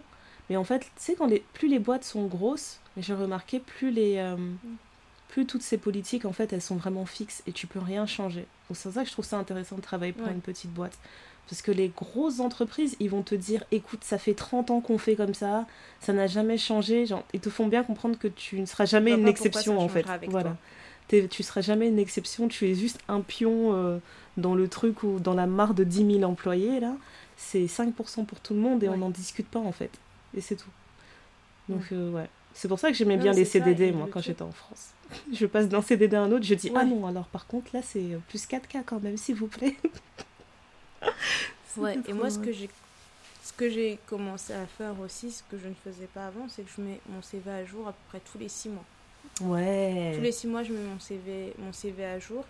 Et euh, j'ai la chance d'avoir des potes qui sont dans les RH. Et je, je fais une liste exhaustive de mes tâches juste pour être sûr. Par exemple, là, on va avoir nos entretiens annuels. Je suis déjà en train de le préparer mhm. en me disant, bah voilà, moi j'ai fait ça, ça, ça. Je reprends toutes les réalisations que j'ai eues sur l'année, etc. pour dire, bon, bah voilà, je viens avec du concret. C'est exactement Peut-être que j'ai galéré sur tel, tel, tel sujet, mais à côté de ça, j'ai fait ça, j'ai fait ça, j'ai fait ça. Euh, c'est un truc bête, hein. je suis. Euh, j'arrive à telle heure au boulot, je suis jamais. Euh, je suis jamais pressée de partir. Si vous avez besoin de moi, même si ça tombe sur sur des moments où normalement je suis pas censée être disponible, j'arrive à me rendre disponible sans pour autant être euh, acharné au boulot ou quoi aux caisses. Mais c'est euh, on néglige en fait ce côté-là mhm. et malheureusement l'homme reste vicieux et donc du coup s'il peut te la mettre à l'envers, il va te la mettre à l'envers. Il va le faire. Donc c'est mieux que tu sois préparé, que tu aies toutes les preuves avec toi en disant bah voilà j'ai fait ça, j'ai fait ça. Et c'est pour ça aussi que je trouve euh, hallucinant le salaire des infirmières, des aides-soignants, des choses comme ça. Mon Dieu. mais ces gens-là, c'est incroyable, c'est indécent. Le gap qu'il y a entre euh, un médecin et une infirmière, en sachant qu'à l'hôpital, les infirmières font parfois, je dirais pas plus qu'un médecin, mais elles ont un suivi, un rythme parfois qui peut être un peu plus lourd. Et le mec, parfois le médecin, il rentre, il dit Ah, vous allez bien? Oui, très bien. Ah, ah vous avez ça Ok, super. Bon, s'il te plaît, euh, machin, tu peux t'en occuper, machin, machin, machin. Tu dis Mais monsieur, enfin, moi je connais des médecins, ils savent pas faire de prise de sang. C'est chaud. Ils savent pas faire une piqûre. Parce que euh, ben, dans leur domaine, ils n'en font pas, quoi. Mais tu vois leur salaire, tu te dis, bon, bah voilà. Mais la nana, elle, elle, euh, elle, elle manipule les médicaments, elle fait des piqûres, elle fait tout ça. Enfin, c'est risqué. Je dis pas qu'un médecin n'a pas la. Enfin, c'est pas dangereux ce qu'ils font parfois. Je suis tout à fait d'accord. Mais euh, pour moi, en France, c'est des professions qui sont trop mal payées, quoi. Je trouve que les petits, les petits emplois, je sais pas si on peut dire ça comme ça, sont trop mal payés pour euh, des petits trucs. Euh, quand tu vas dans d'autres pays, tu vois le salaire. Tu as une infirmière, si elle juste elle va en Suisse, même si on dit que la vie en, Suisse c'est plus cher, ou Luxembourg, ou importe, comment tu peux limite doubler ton salaire alors que tu viens de sortir de l'école quoi? Exactement. Juste parce que tu as traversé une frontière. C'est incroyable, je te jure. Après, tout le monde n'en a pas forcément envie. Quoi. Ouais, ouais, j'avais rencontré une personne qui avait fait ça. Elle avait fait, euh, je pense, deux années d'études à Harvard juste pour se dire qu'en revenant en France, elle allait pouvoir augmenter son salaire comme pas possible. Et ça a marché. Hein. Mais euh, oui, ah les choses qu'il faut faire, quoi. Trop de techniques. Et euh, après, euh, le conseil numéro un que je dis toujours, tu vas en entretien, c'est pas toi qui sors le chiffre en premier. Si on te dit combien tu veux gagner, vous restez là, comme des cow-boys, yeux dans les yeux. on va, on va s'y regarder. le premier qui dit un chiffre a perdu. Combien? Non mais franchement. Ah, j'ai toujours Moi, j'avais fait ça. Hein. Ouais. Moi, j'avais fait ça mon dernier entretien annuel. On en avait parlé d'ailleurs euh, euh, où je t'avais dit, ouais, je, en fait, je vais aller les voir, je vais leur dire, donnez-moi ce qui, ce qui vous semble juste. Et là, tu les mets vraiment dans une position inconfortable. Ah, c'est gênant. Parce qu'ils peuvent pas te mettre trop peu, parce que sinon, tu vas dire, ah bon, vous pensez que ma valeur, c'est celle-là? Donc, du coup, ben. Tu te dis, ah, bah, je suis un peu déçue. je te jure. Franchement, euh, je suis retombée sur ce que vous voulez sans annoncer mon montant. C'est trop ça. Et après, tu peux toujours négocier. Je sais que la première fois, je pense que, que j'étais dans cette boîte-là, ils avaient augmenté mon salaire, mais c'est pas ce que je voulais. Mm-hmm. Et euh, je me souviens, le chef, il m'a dit Bon, bah voilà, on a, on, a fait les revues des entretiens, euh, on va te donner autant. J'ai regardé, j'ai dit Ok. Il dit Bah, t'es pas contente? Je lui dis Bah non, c'est pas ce que je voulais. Lui, il a cru que t'allais danser, t'allais dire Merci patron Merci patron Non, mais franchement, mais franchement. Il était sérieux. là, je dis oui, c'est bien. J'ai dit c'est bien, mais c'est pas ce que je voulais. Donc, euh, bon, bah voilà, si vous estimez que c'est ça qu'il faut, c'est ça qu'il faut. Qu'est-ce que tu veux que je te dise? Franchement. Mais comment il marchait sur des œufs pendant trois mois après? Ils se sont dit non, elle, je, sens, elle, va partir. Elle se sentait coupable. Ouais, c'est ça. Mais je pense qu'ils te, il te guettent, ils sont en train de se dire bon, euh, est-ce qu'on commence déjà à lancer des recrutements? Parce que j'ai l'impression qu'elle va pas rester. Hein. j'ai l'impression qu'elle est fâchée. Non, non, mais, non, mais franchement. Franchement. Mais. Euh, mais du coup, je relativise, je, je, relativise beaucoup parce que je dis pas que mon boulot, c'est un boulot alimentaire. J'aime bien ce que je fais, etc. et tout. Mais c'est pas mon projet passion, quoi. Je pense que ce boulot-là me permet de financer mon projet passion. Enfin, mes projets passion à côté. Ouais. Et je me sens beaucoup plus épanouie. Euh, euh, tu vois, enfin, je dirais que j'ai une, je suis une, une personnalité assez hybride je peux pas être à fond dans la créativité, tout comme je peux pas être à fond euh, dans le corporate, dans l'analytique pure. Quoi. Mhm. Ouais, le corporate et l'analytique pure, j'ai besoin d'un mix des deux. Donc, euh, pour exceller dans l'un, il faut que je puisse m'évader dans l'autre. Mais tu sais quoi? Je pense que ce serait vraiment bien de créer une sorte de. un groupe de paroles parce que je te jure que la vie corporate, elle me dépasse tellement. À chaque fois que je, sais pas, j'arrive pas à comprendre. Je parlais avec euh, une cousine en fait qui travaille euh, à la défense, la pauvre, et à chaque fois qu'elle me parle mm. d'aller à la défense, je lui dis mais comment tu fais pour garder toute ta tête en fait? Comment tu fais pour garder ta santé mentale, sachant que chaque matin tu prends le RER A là pour aller à la défense? Elle m'a dit quoi? Elle m'a dit, je sais pas, mais tous les jours j'ai l'impression de travailler avec des fourmis. Elle m'a dit, ils se ressemblent tous ils marchent tous dans une direction. Des fourmis, des fourmis partout. Et je me dis, mais c'est trop vrai, c'est exactement comme ça que je le vois. J'ai vraiment du mal avec le monde corporate. Et ça fait. Enfin, moi, je suis un bébé en fait quand j'ai réfléchi. Hein. Ça fait peut-être 10 ans que je travaille. ça fait 10 ans, c'est tout. Pour avoir 31 ans, quand même, c'est chaud. Bref. Mais bon, ça fait 10 ans que je, que je vois la vie corporate, que je l'observe. Et il y a tellement de moments où j'ai l'impression d'être en retraite, c'est d'observer un truc vraiment en mode tu sais, dans Get Out, quand le gars il est dans le, dans le sunken place, mm. j'ai l'impression de pas être là, quoi. Je, je comprends pas le fonctionnement. Ça. En plus, on parle, de, on parle de Paris, mais en province, c'est pareil. Mm-hmm. Enfin, moi, j'ai fait des jobs d'été où j'étais en, enfin, où j'étais en province, où tu prends la voiture, le matin, tu as des bouchons, mais pas permis. Tu vois que tout le monde est dans sa voiture. Dans le même truc, quoi. en train de se dire, bon, bah là, je vais au boulot, etc. Tu te dis mais quelle vie J'espère que dans toutes ces voitures qui se déplacent, il y a des gens qui sont, qui sont heureux d'aller travailler. Exactement. Je, franchement, je sais pas. Je comprends toujours pas. Le, les personnes qui ont 5, euh, 6 réunions dans la journée. On fait un point, on fait un point. Vous passez votre temps à faire des points. quoi. C'est insupportable. Je, je sais pas. C'est. Euh, c'est toujours un concept qui me dépasse, mais je suis là, je joue le jeu, quoi. Je joue le jeu. Non, mais je pense que je vais commencer à envoyer des mails en disant, euh, avec dans la signature, euh, si, si cette réunion peut s'écrire dans un mail, merci de m'envoyer un mail et de ne pas me planifier de réunion. Quoi. Enfin, Carrément. Parfois, tu as des réunions, vous commencez, en 5 minutes l'affaire, elle est bouclée. Et pendant 25 minutes, vous parlez de la pluie et du beau Ouais, c'est ça. Ah oui, du coup, t'as fait quoi ce week-end? Ah ouais, mais c'était sympa. Ah non, franchement, j'ai adoré. Hein. On a découvert ce lieu et tout. Là, mais les amis. Non, mais attends, t'as pas trouvé la parade? T'as pas trouvé la parade? Moi, je me déconnecte, puisque de toute façon, la plupart du temps, c'est des trucs en, remote. Je me déconnecte et j'écris genre 15 minutes plus tard Ah, je suis désolée, j'ai eu un bug avec l'appli, je sais pas ce qui s'est passé. je sais pas ce qui s'est passé. elle est partie en scred. C'est terminé. Oh, wow. Il y a des réunions, elles servent tellement à rien. t'arrives dans la réunion, tu te demandes même pourquoi on t'a convoqué ici. Donc je. ouais, des fois je dis non, je suis désolée les gars, je comprends pas. Teams, ça marche pas. Allez hop, on part. Non, mais j'en ai fait une cette semaine, on, était resté, on est resté bloqué deux heures et demie. Oh mon dieu. Et c'est tellement contre-productif. Non, mais je sais toujours pas te dire c'était quoi le but de la réunion. C'est incroyable. Mais on est resté enfermé deux heures et demie. Mon dieu. Alors, il y a sûrement des choses qui ont été. Enfin, on a avancé sur certains points, etc. Mais honnêtement, si on avait été chacun de notre côté en faisant notre taf, mhm. euh, c'était très bien. C'est incroyable. franchement, c'était très très bien. C'était très bien. Après, euh, bon, nous, on est là, on est en plein dans. On est en plein dedans, on est, on, est dans la vie active, etc. On est un peu entre deux. Bah, surtout toi, parce que du coup, as, ce que tu as vécu avec tes parents qui, t'a impacté, mais tu as aussi des enfants maintenant. Mhm. Ce qui fait qu'est-ce que toi, tu vas leur transmettre et tout. Tu vois, nous, on est. C'est le moment où tu réfléchis pour toi, mais tu réfléchis aussi pour la suite, quoi. Ouais, c'est vrai. Mais après, euh, je pense que ça va être. Euh, comme pour tout, j'ai toujours eu une. Euh, je sais pas, je pense que j'ai une vision un peu. Euh, un peu hippie euh, de la parentalité.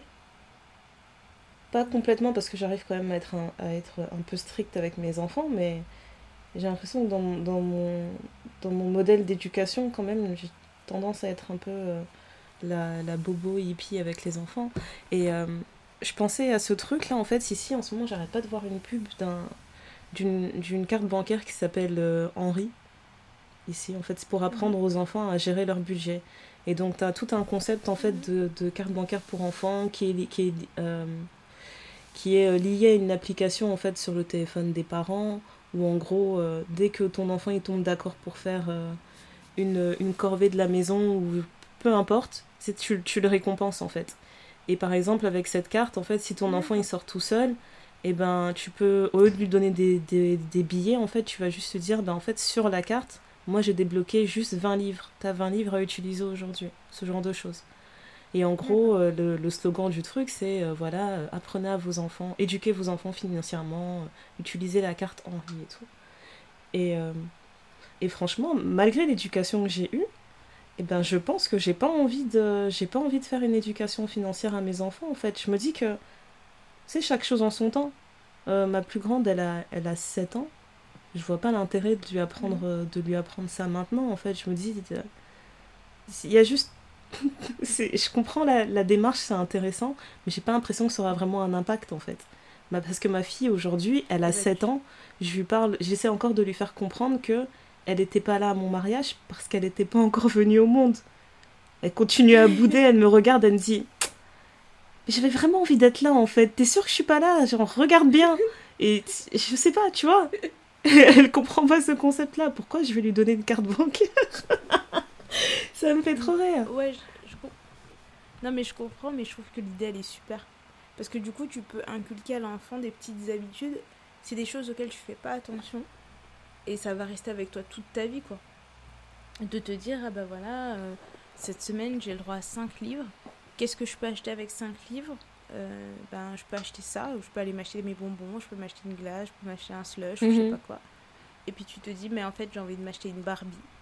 Donc du coup, ma Barbie, elle est peut-être à 25 livres. Ben, je vais économiser le temps qu'il faut pour pouvoir me payer ma Barbie. Moi, je trouve ça super. Franchement, franchement, j'aimerais bien. Euh, je trouve ça triste. Trouver le côté un peu. J'ai l'impression que ça enlève. Un peu ludique. Je suis pas. Ouais, mais ça marcherait bien pour des ados, tu vois. Peut-être pour des ados parce que tu arrives à un âge où tu, tu bah, fais des choses tout seul quoi. Un peu jeune, ouais, voilà, tu fais des choses tout seul. Mais dans la pub que j'ai vue, il y avait des ados, il y avait aussi des petits comme, euh, comme mes enfants, tu vois.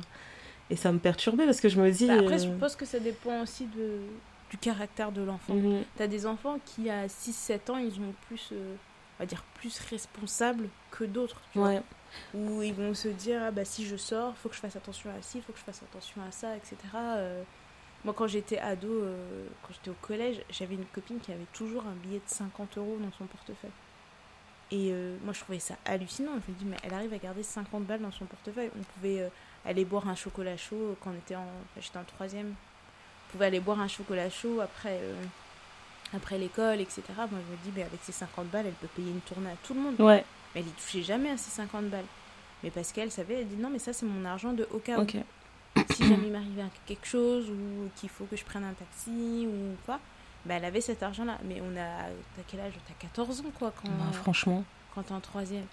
Et moi, je pensais pas du tout à ça. Moi, je me disais, bah, j'ai 10 balles qui rentrent. Je dois les claquer. j'ai envie d'aller m'acheter un croissant, un gâteau. Je te jure.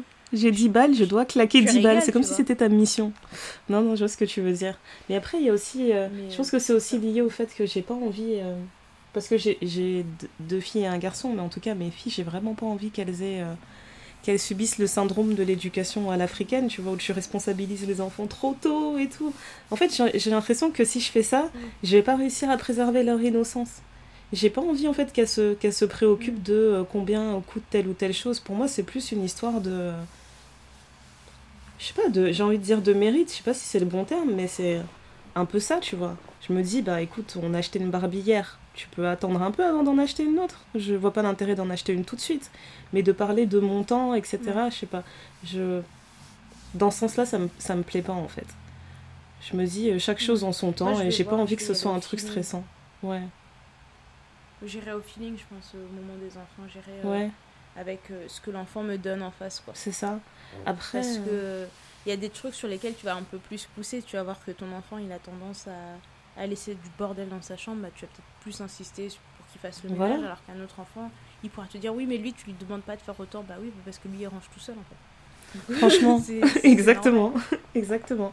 Mais là, en ce moment, bah, voilà, le truc de ranger la chambre, je le, je le négocie avec des, avec des activités, avec des trucs comme ça. Donc je me dis, euh, ouais, si vous rangez bien votre chambre cette semaine, on ira au bowling. Ok, super, mais je, je vais pas vous dire, je vous donnerai 25 balles pour aller au bowling. Bah, c'est ça en fait. tu dois pas dire, ouais, tu ranges ta chambre et ça te donne un pound à chaque fois que. Ouais, voilà.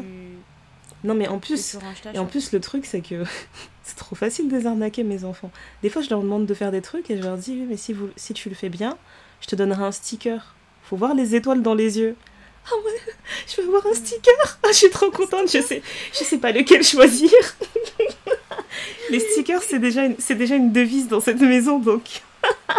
Non, mais c'est beau l'innocence. C'est trop beau. Moi, je trouve ça trop cool. Mais c'est ça, et j'ai pas envie de leur voler ça. Donc je pense que de, de trucs de vraiment parler de d'argent euh, et de et de gestion de budget, etc. J'ai vraiment pas envie que ça touche mes enfants à avoir un bon moment. Je veux qu'elles soient qu'elles soient zen. C'est bon, c'est beau d'être innocent, c'est bon d'être zen. J'aurais aimé être comme ça plus longtemps. Je trouve que ça a pas assez duré. Ouais. Bah, j'ai hâte moi, j'ai hâte d'être à cette période-là, de, de, voir comment je vais, je vais leur expliquer parce que, ouais. comme je le disais, je suis dépensière.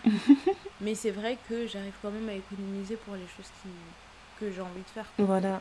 Mais transmettre, en fait, en fait, c'est ça qui est vraiment chiant, c'est que je pense que mes parents m'ont transmis ce que eux savaient et qu'ils auraient aimé savoir. Mhm. Mais moi, tu vois, dans ce que j'ai reçu, je me dis, ah bah, j'aurais, comme je disais tout à l'heure, j'aurais bien aimé que quand j'étais plus jeune, ma mère, elle, elle, elle, insiste un peu plus sur le fait que ben, commence déjà à mettre la moitié de tout ça. Parce que quand tu es jeune, tu travailles, tu es chez tes parents, tu n'as pas de loyer, tu pas grand chose à dépenser, quoi. Participer aux dépenses de la maison. Donc de se dire, bah, écoute, ma chérie, tu vois qu'elles sont un peu plus fermes sur le fait d'écoute, bah, prends la moitié de ton salaire et mets-la de côté. T'en as pas besoin, t'es à la maison, etc. Et d'apprendre à vivre comme ça. C'est vrai. Et. Euh, ça, c'est par rapport à ce que moi j'ai reçu, mais ce que je vais transmettre à mes enfants, euh, je, vais, je vais transmettre en fonction de mon vécu, en disant oui, moi on m'a dit ça, mais j'aurais aussi aimé qu'on me dise ça, et eux, qu'est-ce qu'ils vont réceptionner en fait Qu'est-ce qu'ils vont se dire? Ils vont se dire ouais, ben moi j'aurais peut-être préféré. Ça se trouve, euh, mes enfants ils vont se dire ouais, ben moi j'aurais préféré que ma mère me parle plus d'investir dans l'immobilier parce que moi c'est ce que j'ai envie de faire et je m'y connais pas du tout. Après, c'est sûr que tes enfants ils diront qu'ils auraient aimé un truc, c'est le la boucle qui finit jamais là en fait. C'est toujours comme ça il y aura toujours quelque chose où tu vas dire avec du recul j'aurais préféré ça avec du recul j'aurais aimé ça.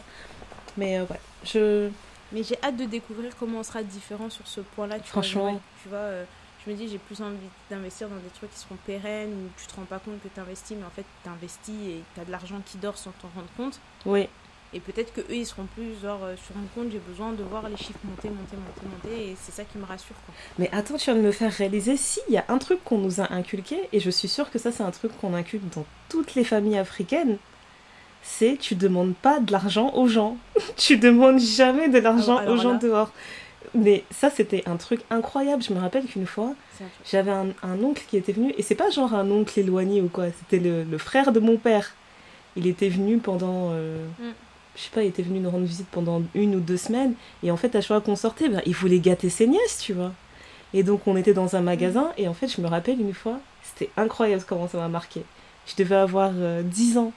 On est dans un magasin euh, afro, il est en train d'acheter ses, ses chikwang et tous ces trucs. Et moi, c'était la première fois que je voyais un paquet de euh, chips de plantain.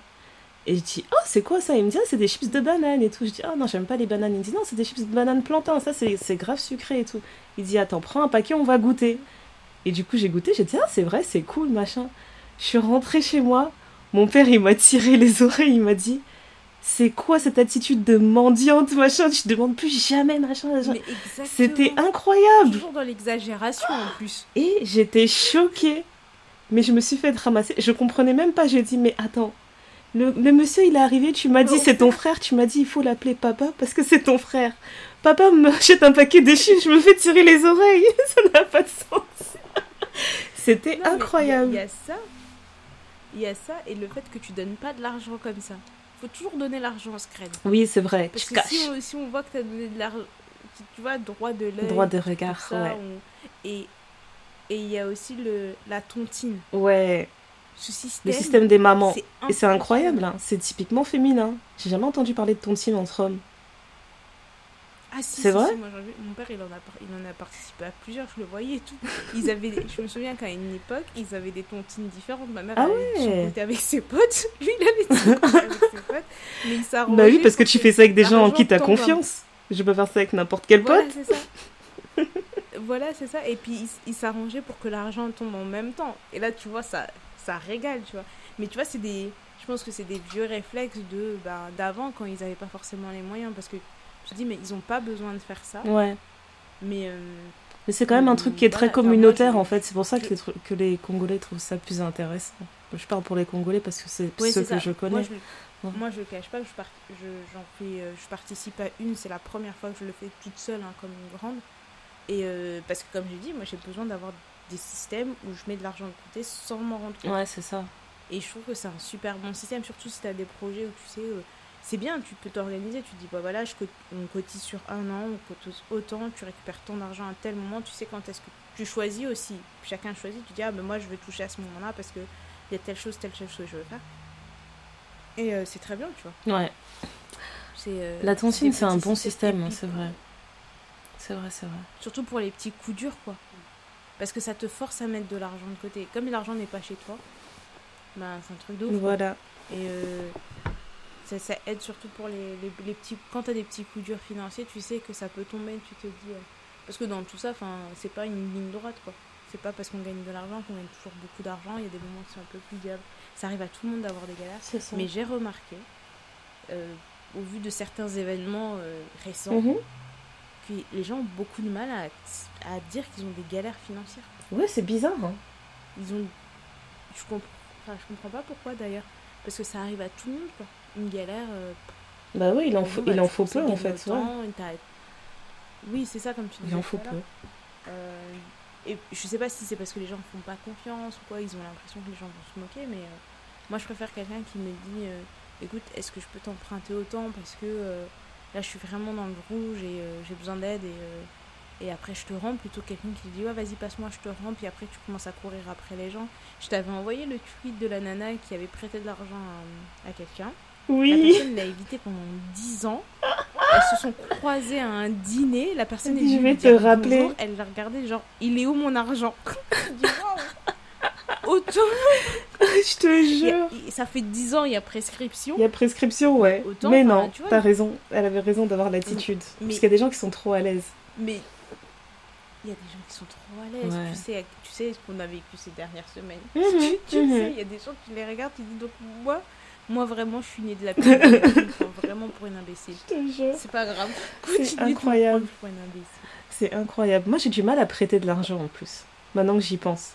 Je préfère donner et j'oublie, tu vois. J'ai donné, j'ai oublié. Mais le truc de prêter de l'argent et tout le temps réfléchir à ça. Et... Tu sais, après, tu vas commencer à guetter les personnes à qui t'as prêté et te dire Ah, elle est partie au resto. elle est partie en voyage, machin. Alors qu'il me doit de l'argent. Non, je déteste ça. Je me dis, si je peux donner, je donne. Si... Après, quand il s'agit de prêter, j'aime pas. J'aime pas du tout. Ouais, mais j'ai aussi appris à dire non, moi. Parce que tu vois, tu donnes, tu donnes, tu donnes, après tu dis, c'est chaud là. Je te jure. J'ai aussi appris à dire non quand on me dit ouais mais est-ce que tu peux me dépanner? Ah je suis désolée franchement ce mois-ci c'est chaud. Franchement. Et, et, pas se mettre en difficulté pour prêter à quelqu'un parce que parce que si tu regardes tous les trucs maintenant on est tous des, euh, des potentiels millionnaires et que il suffit d'investir. Tu sais dans les trucs euh, pyramidaux euh, trucs pyramidaux là ouais ouais. oh mon dieu. pyramidaux où tu commences en bas c'est le pire ça tu vois, le, tu vois le café, mais si tu fais tant de réunions tu perroir, tu peux arriver à tel niveau. Franchement. Tu partie du, sommet. C'était incroyable ça. Euh, à l'époque, c'était ça qui, permettait de gagner de l'argent. Tu faisais les réunions à la maison, tu vendais des trucs. Maintenant, on t'explique que sur une pub YouTube, quand tu veux regarder un truc, on te dit euh, j'ai 24 ans, je suis propriétaire de 30 appartements. je te jure. Tu peux être propriétaire de 30 appartements. C'est un cauchemar. mes conseils. Euh, Et là, on est dans le, on est dans le des pire. en fait. Je te jure, on est dans la pire décennie du capitalisme. C'est incroyable. Quand tu ne payes que lui, il se fait son argent. Tout est devenu un business, c'est insupportable. C'est vraiment insupportable. Ah mais si t'es pas entrepreneur en 2021. Je te jure, limite on va on va t'en vouloir quoi. Comment ça t'as rien entrepris? Il y avait des il y avait des idées de business partout, il y avait des opportunités partout.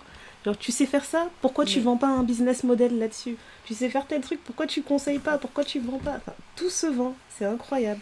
Et je, me rappelle, j'avais vu euh, une euh, une fille que je suivais sur Instagram et tout que j'aimais beaucoup. Je je sais pas si elle fait toujours ces trucs sur Instagram, mais elle s'appelle euh, elle s'appelle Jay Shava, un truc comme ça. Et en fait, elle avait fait toute une tirade où elle disait qu'elle supportait pas en fait comment les gens voulaient capitaliser sur tous les hobbies. Et elle disait ouais, euh, je, je, parlais à un ami en fait du fait que j'aimais beaucoup chanter, qui m'avait entendu chanter. C'est vrai, t'as une voix magnifique et tout, mais pourquoi tu chantes pas? Tu pourrais faire des, euh, tu pourrais être backup singer et pour, pour des gens, tu pourrais euh, faire du top lining ou machin. Et elle disait mais en fait j'aime chanter, ça veut pas forcément dire qu'il faut que je ramène de l'argent en fait. Est-ce que le fait de, de, de, faire fructifier un hobby, ça valide tes hobbies En fait, t'as pas le droit de faire quelque chose juste pour le plaisir de le faire. Est-ce que tu es obligé en fait de tout le temps penser, euh, de tout le temps penser en, en, professionnel, etc. Enfin, de la même manière que tu vas peut-être, euh, je sais pas, décider d'aller faire, d'aller faire de la danse c'est pas forcément pour être danseuse professionnelle, tu peux juste faire certaines choses pour le plaisir en fait. C'est pas censé tout le temps rapporter. Ouais, j'aime pas cette idée que tout doit fonctionner dans, un, dans une idée de d'offre et demande tout le temps. Mais c'est ça. Moi, le seul regret que j'ai par rapport à tout ça, et je me suis dit, j'ai trop négligé, mais vendre des photos de ses pieds. ça. Et c'est un business. Non, non, non, non, c'est grave florissant. C'est trop grave. L'aîné, je regrette. Je, regrette de ne pas avoir été assez sauvage. je regrette et je me dis, moi qui prends soin de mes pieds, je mets bien le, je, mets, je fais bien les ponçages, je mets bien la crème, je mets bien le vernis, c'est propre. J'aurais dû vendre trop de photos de mes pieds. Eh, je, je regrette. Il n'est jamais trop tard. On peut toujours. Il n'est jamais trop tard, mais je me dis en fait, tu sais, quand tu étais encore dans l'âge de, de. Comment dire Pas l'innocence, mais de, de, la spontanéité. C'est ça. J'ai une je pense que j'aurais dû faire ça. Avant. Que je peux pas me permettre de faire ce genre de truc. Tu vas te retrouver sur des sites. C'est exactement ça. Mais. Ah, je te jure. on peut te reconnaître avec rien du tout. On va juste voir un orteil, on va dire hum, ça c'est pas la fille de truc. non mais franchement, je savais pas qu'on pouvait se faire autant d'argent juste en vendant des photos de ses pieds. C'est incroyable. C'est incroyable. Du fétiche. Du fétiche, Non, mais je me rappelle en plus quand j'avais créé, euh, au tout début, quand j'ai créé mon compte Twitter, il y avait une fille qui m'avait suivi, et mais ça m'a tellement fait rire. C'était une afro-américaine qui m'avait suivi en fait. Et mhm. j'arrivais, en fait, je lisais son nom, mais elle me disait rien du tout. Donc je me disais, c'est une chanteuse que je connais pas, ou je sais pas, mais elle avait un gros compte, tu vois. Elle avait vraiment genre des centaines de milliers d'abonnés. Et euh, je montre à mon mari, je dis, oh regarde, elle, elle m'a suivi, je sais pas c'est qui. Il dit, mais c'est machin truc J'ai dit, pardon. Pardon. Mais c'est. Après, il a dit, ah, c'est une, une actrice euh, du, de l'industrie du porno. Dit-il avec Après, une voix il m'a dit, ouais, voilà, d'un coup, il s'est calmé, genre, comment tu sais ça? Oh non, je j'ai vu, tu vois, j'ai déjà vu sa tête quelque part, je sais pas, elle me dit quelque chose. Après, c'était genre, il un clip des distances, genre, elle me dit quelque chose, je sais pas. Euh, mais ouais, ok, c'était ça en fait. Et en fait, sa spécialité à la fille, c'était les pieds. Et sur son compte Twitter, elle avait que des photos de pieds, mais C'était dégueulasse. Elle mettait des photos de ses pieds avec du, du ketchup dessus. Elle mettait yummy. Et tu voyais des, des centaines de milliers de likes et des commentaires des gens qui disaient Oh mon dieu, euh, euh, enfin, tu vois, fais ce que tu veux de moi, machin. C'est incroyable. Quel business. Yuck. C'était vraiment ça. Tu vois, la même manière, comment tu. Quand tu fais les, les hot dogs, comment tu répands le ketchup là? Oui. En faisant la, la courbe là. C'est ça qu'elle faisait? Elle faisait ça sur ses pieds, elle prenait une photo. Hop. Je me suis dit non, c'est incroyable. Des business parallèles comme ça, c'est incroyable. Avec des petites battes d'orteils, avec des chaînes de cheville. Oui, euh, voilà. Tu fais des photos mignonnes. Des petits, bains, des petits bains de pieds avec des jolies fleurs. Ah tu vois, j'avais des, des idées pour un business florissant. ah, je te jure. ah, je regrette.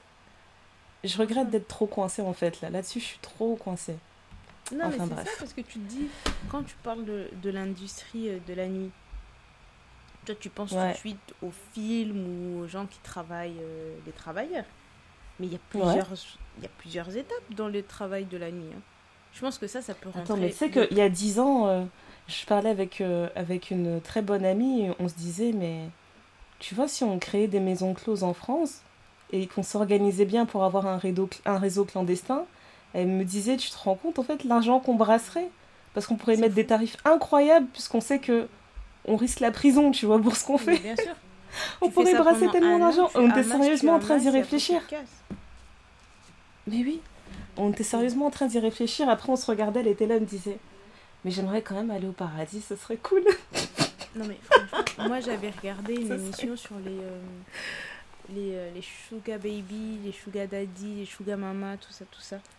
Et en fait, il y a une nana, c'est une étudiante euh, américaine, qui, elle, avait un, un sugar daddy qui, son kiff, c'était juste de l'emmener dîner. Il se passait rien. Ouais, mais tu vois, celles qui tombent sur des gars comme ça, c'est ça, c'est celles qui ont eu la chance. Parce qu'en général, c'est pas ça. Moi, j'ai une bonne C'est ça qui m'énerve. J'ai une bonne ouais, étoile. Et je me dis, trop vrai. tu vois, on t'emmène dans des super restos quand tu quittes le Et la, personne, elle te paye pour te regarder mâcher.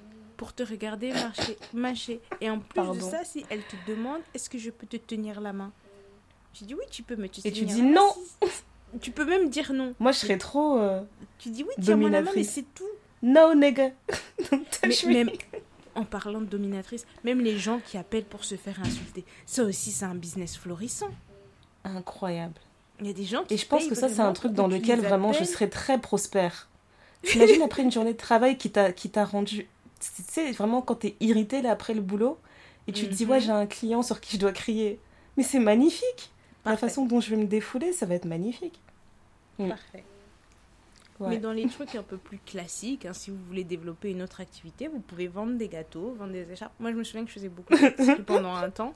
Ma mère, elle me disait, ah, mais bah vends tes gâteaux, quoi. À la sortie de l'école, tu, tu, ramènes, tu fais tes gâteaux la veille au soir, tu te donnes à tes copains un euro la part, tu vas te faire un peu d'argent. Ou euh, quand j'ai commencé à tricoter, elle me disait, mais fais tes écharpes, vends-les, quoi.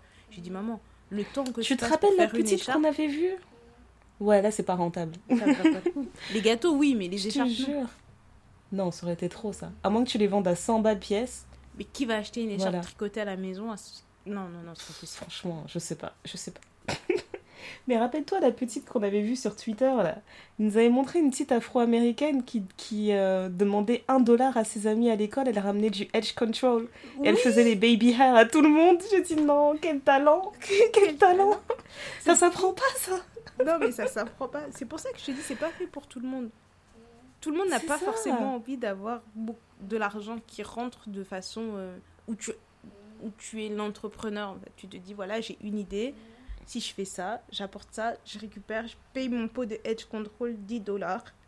Maintenant, si chaque matin je fais 4-5 potes, en deux matins, j'ai rentabilisé mon pot et je peux être prospère. T'envoies ton enfant étudier alors qu'il y en a une, elle a créé un business déjà. Elle est déjà CEO comme elle est, c'est incroyable. Non, mais. Elle m'avait trop rire. Non, mais c'est un truc de ouf. C'est vraiment des, des petites choses, quoi. Mais euh, si. Euh, c'est elle qu'on aurait dû inviter dans cet épisode. Pour je sais pas pourquoi nous on est là, on parle. je te jure. Non, mais si dans nos auditrices, il y a des personnes qui sont comme ça, est-ce que vous êtes plutôt genre. Euh, oui, bah moi j'ai mon boulot et je m'épanouis. Parce qu'il y a des gens, leur travail c'est leur passion. Donc elles s'épanouissent là-dedans ou elles se chargent des, des, side hustle, comme on dit, ou, oui, tu vas au boulot, tu fais ton, ton boulot de 9 à 17, et puis à côté de ça, tu as envie d'avoir d'autres choses, quoi. Pour fructifier euh, les bases acquises. Ouais, exactement. On aura bien ri. Ouais, j'ai bien rigolé, ouais. Merci. Tu m'as remonté le moral, Doudou. Euh, Doudou, à moins. Hmm. Donc, euh, mais dans tout ça, comme tu dis souvent, il ne faut pas se laisser bouffer par le capitalisme. Hein. On n'est pas tous faits pour être euh, des entrepreneurs avec des business models. On ne pense pas forcément à un truc. Parfois, tu vas ramener un gâteau au travail, tu n'as pas forcément envie de vendre les parts. Tu veux juste ouais, voilà. Tu veux juste partager, voilà. Je un toujours... bon moment. ouais, et puis surtout, faut pas oublier qu'il faut vraiment de tout pour que, pour que le monde fonctionne. C'est le délire de, de, se dire à chaque fois euh, entreprenez, investissez, machin, machin. Enfin, je, le monde ne va vraiment pas fonctionner en fait. Ça va, ça va arrêter de tourner à un moment donné si on fait tous la même chose. Donc il faut vraiment apprendre, euh, j'allais dire à être humble, mais c'est pas forcément ça, mais juste à, à faire ce qu'on est capable de faire en fait. C'est que chacun choisit des fois, faut pas. Si toi tu as envie d'investir, voilà, des fois faut pas euh, forcer quoi. Fais-le, me force pas. Voilà, exactement. Euh, voilà. On va passer euh, à, nos, à nos mantras. Euh, oui, alors moi c'est... je, je sais pas lequel choisir, mais je pense que je vais, je vais choisir le, le, deuxième, qui est un proverbe chinois qui dit que l'argent mhm. ne rachète pas la jeunesse. Méditez là-dessus, vous avez 4 heures. Je te jure, l'argent ne rachète pas la jeunesse. Hmm. Hmm. Et l'autre qu'on avait choisi, que Ndaya aime beaucoup, c'est euh, Money isn't everything, but everything needs money. Donc l'argent ne fait, fait pas tout, mais on a besoin d'argent pour tout faire. Ouais, malheureusement. Voilà, voilà. Ça, ça résume vraiment mon rapport avec l'argent, je te jure. Tu fais chier, argent. le rapport. Exactement. C'est trop ça. Eh bien, écoutez, c'était voilà. le thé noir. Merci de nous avoir. De la... Je sais plus parler. 1, 2, 3. C'était le thé noir. Allez, sors une petite expression française, néné, lâche-toi. Non, non, j'ai dit non. Non avec les doigts. Euh, merci de nous avoir écoutés et d'être toujours présente et réactive. Euh, l'épisode précédent a été accueilli avec beaucoup, beaucoup, beaucoup, beaucoup d'amour. On, ouais, voit ça nous a fait trop plaisir. On vous avait manqué et merci. On va pas vous promettre de plus refaire ça parce qu'on ne sait pas. Mais en tout cas, on est là. Parce que la vie est dure. La vie on est sait pas. La vie est dure. Être un adulte, c'est pas simple. Mais merci à tous pour vos retours, vos petits commentaires. On lit tout, on répond à tout. Et, euh, et on vous avait annoncé dans l'épisode précédent quelque chose qui allait sortir, qu'on voulait pas vous dire. Oh là là C'est vrai C'est vrai. Est-ce que je fais un roulement de tambour? Mais oui, oui, oui, oui.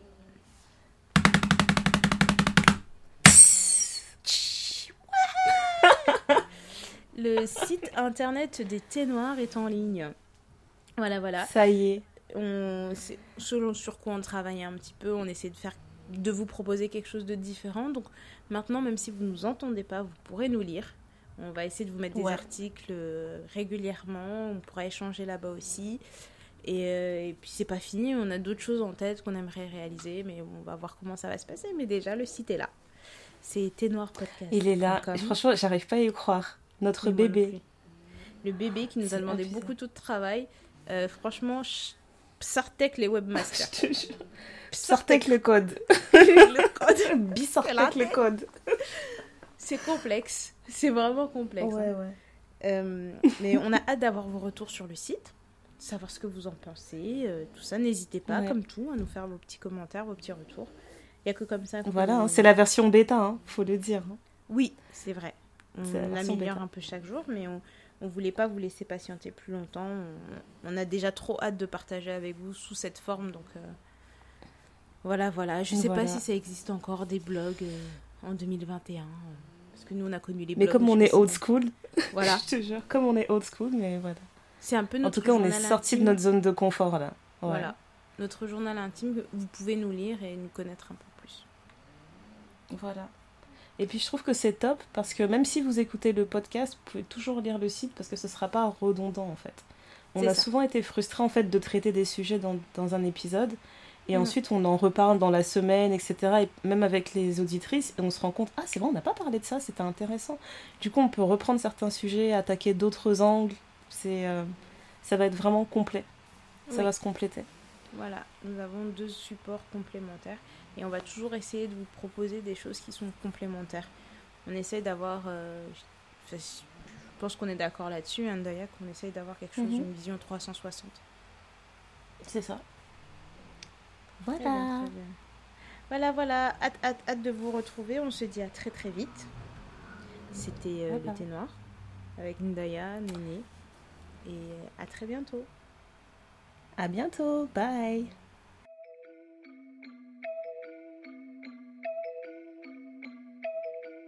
Bébé, compte, compte, compte les billets sur la table. Bébé, compte, compte, compte les billets sur la table. Bébé, compte, compte. Compte les billets sur la table, faut payer facture, faut payer essence, faut payer loyer, faut payer la conso. Hey, j'ai acheté la voiture, 13 000 euros, faut payer l'assurance. Bébé, compte, acheter le terrain, construire la maison, faut payer les taxes. Bébé, compte, Gucci, Burberry, Louis, dans la main, je de la concurrence. Bébé, compte, battu pour ton dû, divisant